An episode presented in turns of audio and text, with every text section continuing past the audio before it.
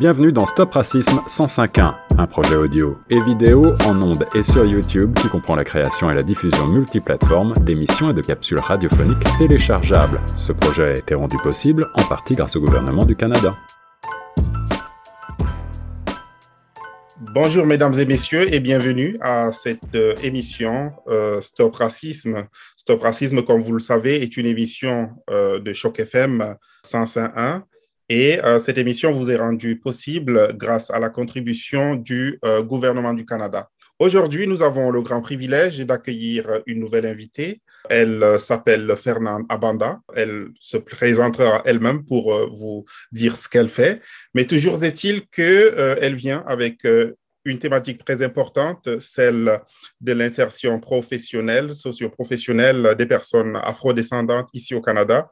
Elle est leader euh, d'associations appelée euh, LeaderPol. Mais euh, je vais m'arrêter là, sinon ça serait trop dévoilé. Alors, Fernande, bienvenue à cette émission et nous sommes très heureux de vous avoir. Euh, merci Richard et euh, merci de me donner l'opportunité vraiment de participer à cette euh, émission que je sais très importante et surtout très impactante pour nos communautés noires, mais également pour toutes les communautés, parce qu'on est dans une dynamique de vivre ensemble ici au Canada et ce genre d'émissions sont à encourager.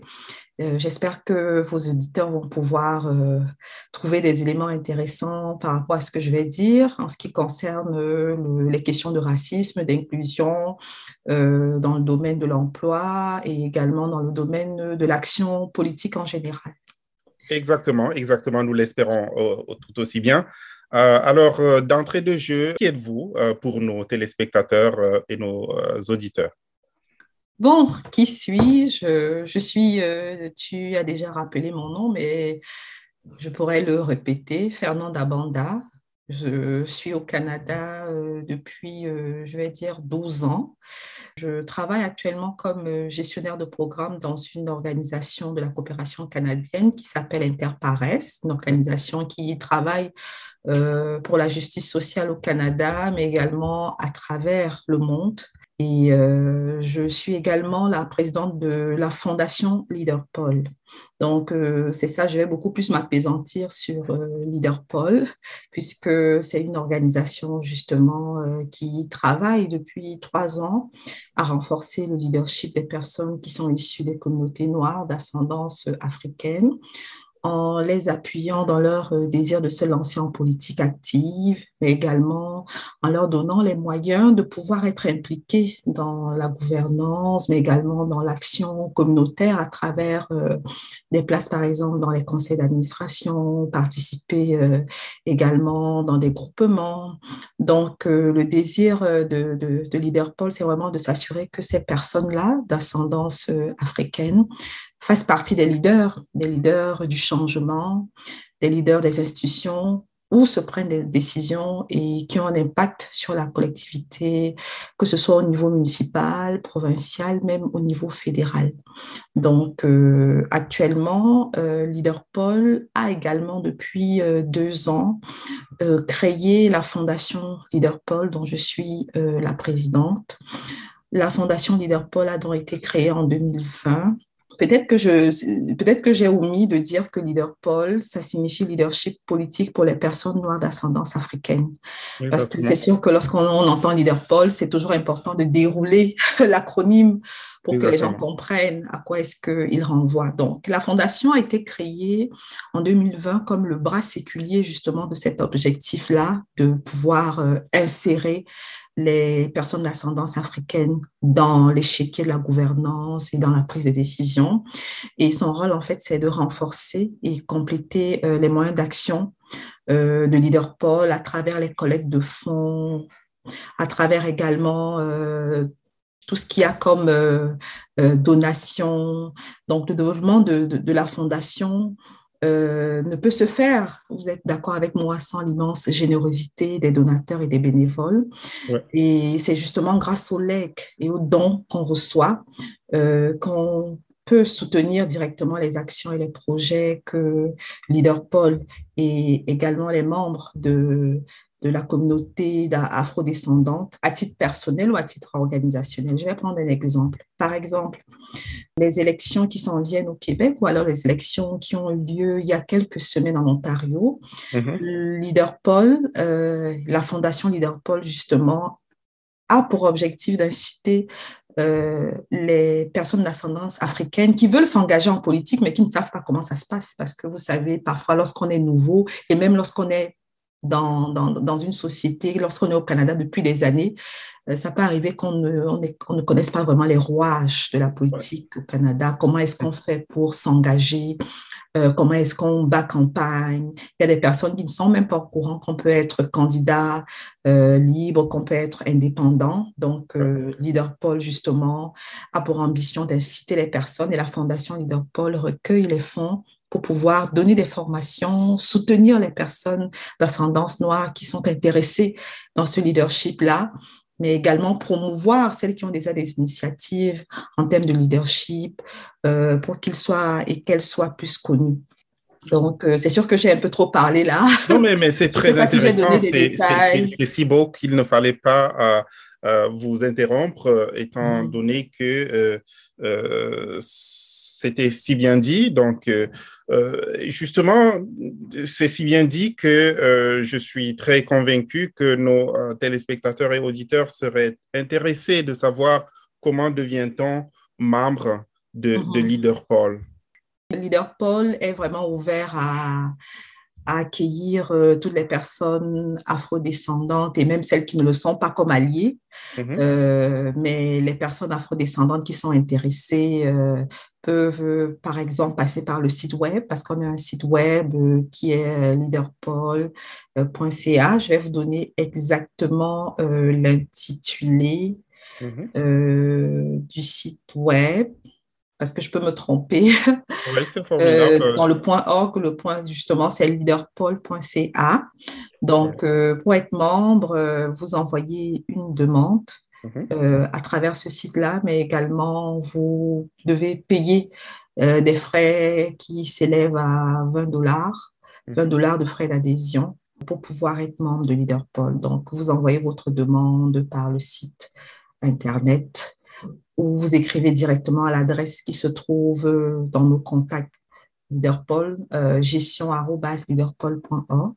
Vous pouvez également euh, soumettre le formulaire en ligne dans le site pour être membre très intéressant. Euh, nos auditeurs ont pu euh, retenir euh, mhm. et, certainement vous, vous, aurez de nouveaux membres. Dans tous les cas, vous avez fait votre mission, mais j'aimerais savoir, Leader Paul a pour mission la, la, représentation des personnes d'origine afrodescendante dans, dans les places de leadership, comme vous avez dit. Mais est-ce qu'il y a un problème de représentation? Qu'est-ce qui a motivé pour mhm. qu'il y ait une association spécifique euh, ou spécial pour s'occuper de cela? Est-ce qu'il y a un problème de, représentation des personnes d'origine euh, africaine ou afrodescendante dans les instances politiques ou les conseils d'administration, comme vous l'avez si bien dit? Exactement. C'est une très belle question parce que ça permet vraiment de relever ce que tout le monde connaît. Mm. C'est un secret de Polichinelle qu'il y a très peu de personnes issues de la diversité en général qui sont membres euh, euh, des échiquiers euh, politiques, que ce soit au niveau fédéral ou même au niveau provincial, et même qui sont, on trouve très peu de personnes d'ascendance euh, africaine, des personnes noires euh, dans les conseils d'administration, même simplement dans des conseils d'administration de niveau local. Je vais prendre le cas, par exemple, des commissions au niveau local et même s'il faut même aller même dans les, au niveau scolaire, dans les mmh. commissions scolaires, dans les instances comme les, conseils d'administration, les associations, c'est très peu de personnes noires qui sont présentes là.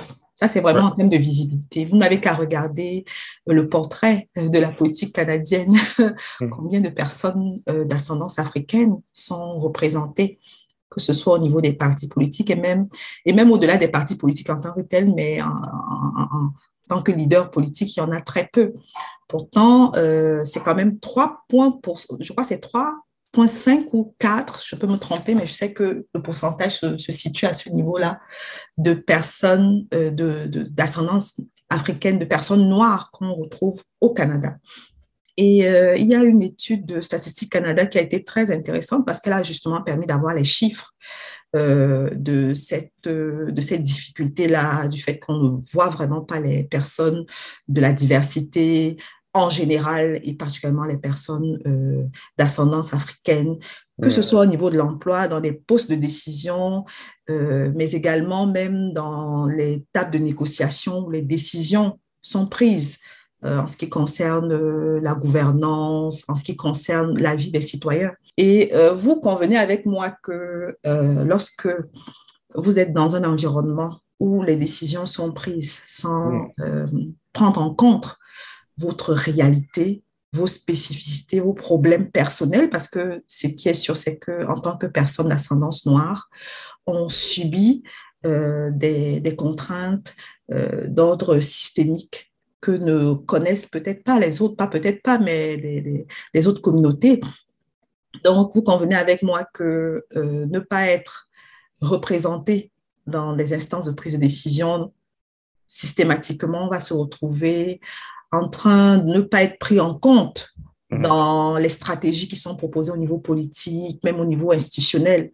Donc, euh, c'est pour ça que nous pensons que c'est important et c'est même euh, euh, fondamental que tous les membres de la communauté, des communautés en général et des Noirs en particulier, soient représentés au niveau de la gouvernance, parce que c'est là où se prennent des décisions.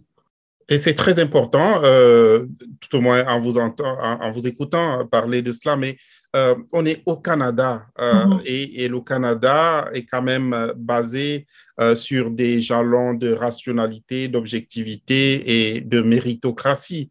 Euh, est-ce qu'il euh, n'y aurait pas une volonté de... Quelle est la plus-value qu'apporterait euh, la diversité dans, dans, un pays où c'est le mérite qui prime? Je ne sais pas si je vais. Lorsqu'on parle du mérite en tant que tel, tel que vous l'énoncez là, ça peut prêter à confusion parce que le Canada, c'est aussi un pays qui est basé sur l'inclusion. Je pense que c'est même euh, l'un des principes euh, fondamentaux que l'on retrouve euh, dans les principes du Canada, dans les discours politiques et même dans tout ce qui est comme politique. Il y a toujours cette idée-là que c'est d'abord l'inclusion. L'inclusion, le Canada a été construit sur une diversité de populations et de communautés qui sont venues à travers le monde pour venir occuper euh, les terres des communautés autochtones euh, qui les ont souvent accueillis, ou alors parfois euh, ça a été fait de façon, comment je vais dire ça, coloniale, colonialiste, mais on sait tous que le Canada est construit sur, sur la diversité.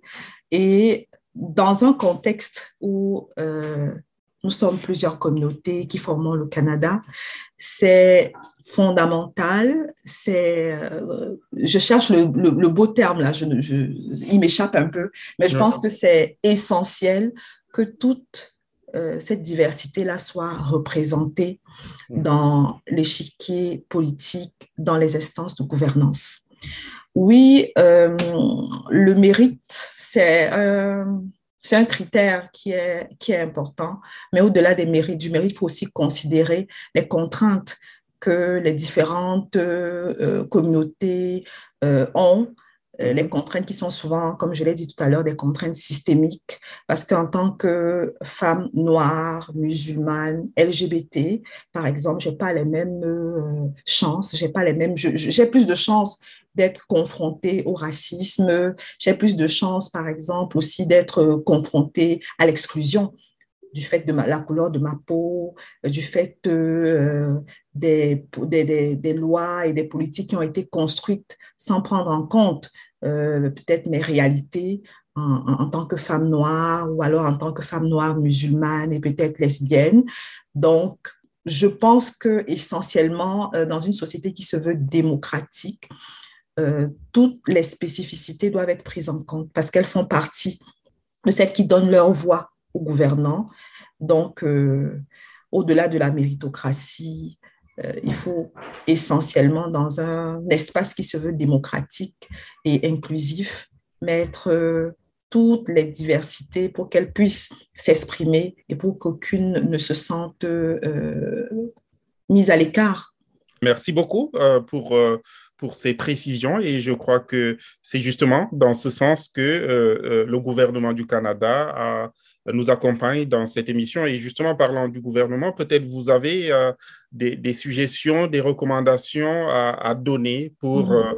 pour le, respect de cette diversité, que ce soit sur le plan politique ou sur le plan économique, donc sur le plan des, conseils d'administration. Que mm-hmm. ferait le gouvernement du Canada pour euh, respecter euh, cette diversité, ce multiculturalisme? Mhm. Donc, euh, à Leader Paul, on pense que l'inclusion passe d'abord par la représentation. C'est-à-dire qu'il faut qu'il y ait des personnes d'ascendance africaine dans les, conseils d'administration. Il faut qu'on les retrouve dans toutes les places où les décisions sont prises. Mhm. Et pour ça, on pense qu'il euh, y a beaucoup d'organisations qui travaillent dans ce sens-là, qui sont prêtes, entre autres leaders Paul. On a plusieurs fois interpellé le gouvernement euh, sur les stratégies à prendre en compte euh, pour intégrer, par exemple, les jeunes les, jeunes personnes issues des communautés noires qui graduent, par exemple, comme avocats.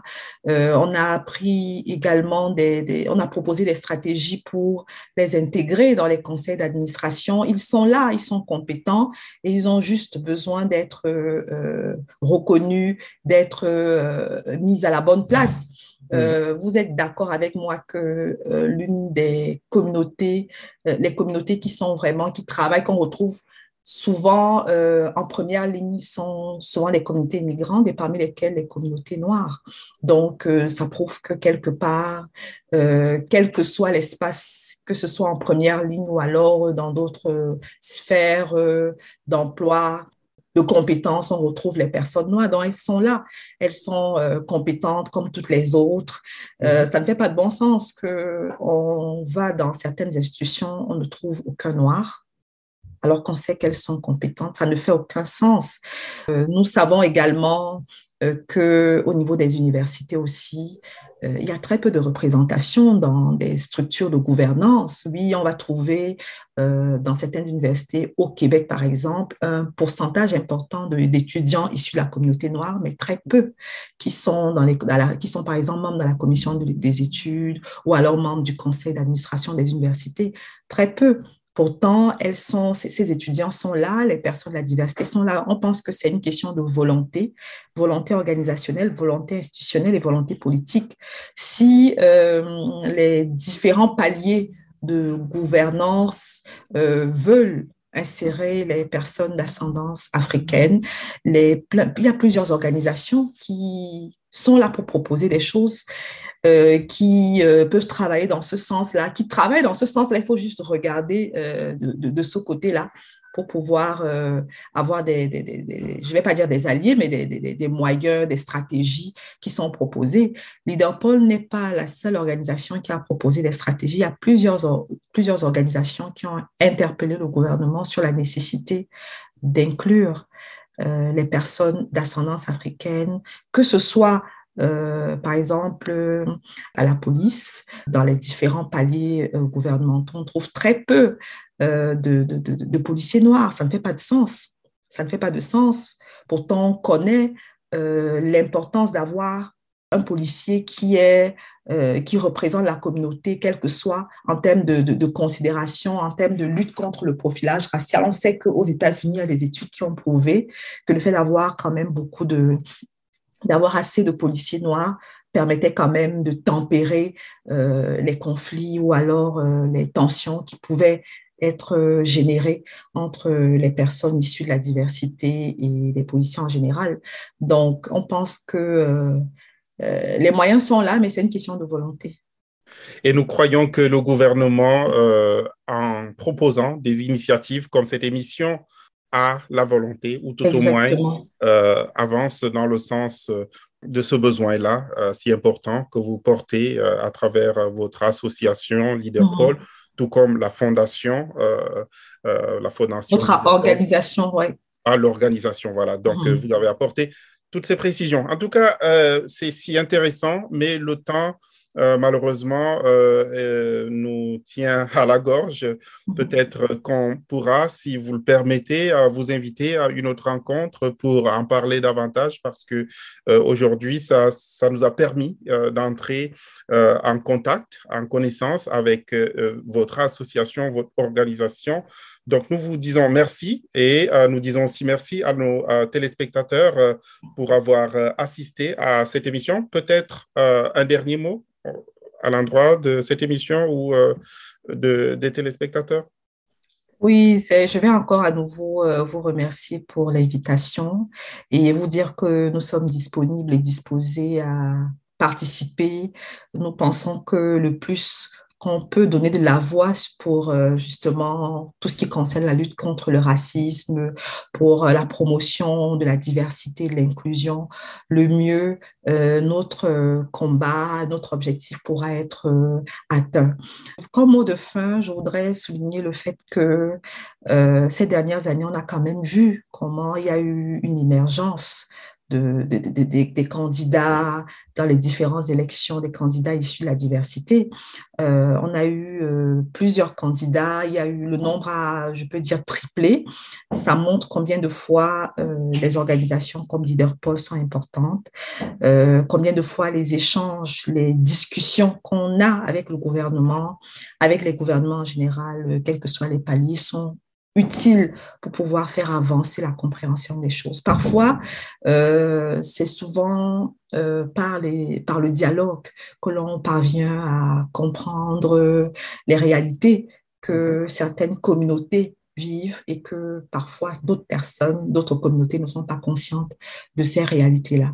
Donc, euh, je, je, vous dis bravo pour cette émission et j'espère qu'il y aura d'autres émissions de ce type-là qui vont donner plus de, visibilité aux personnes, euh, aux personnes issues de la, de la, diversité en général, particulièrement aux personnes euh, afrodescendantes, et qui vont aussi permettre aux autres communautés alliées, aux autres personnes qui sont engagées dans ce combat-là, dans la promotion des droits euh, des afrodescendants et des personnes des minorités visibles en général, de mieux comprendre quelles sont nos demandes.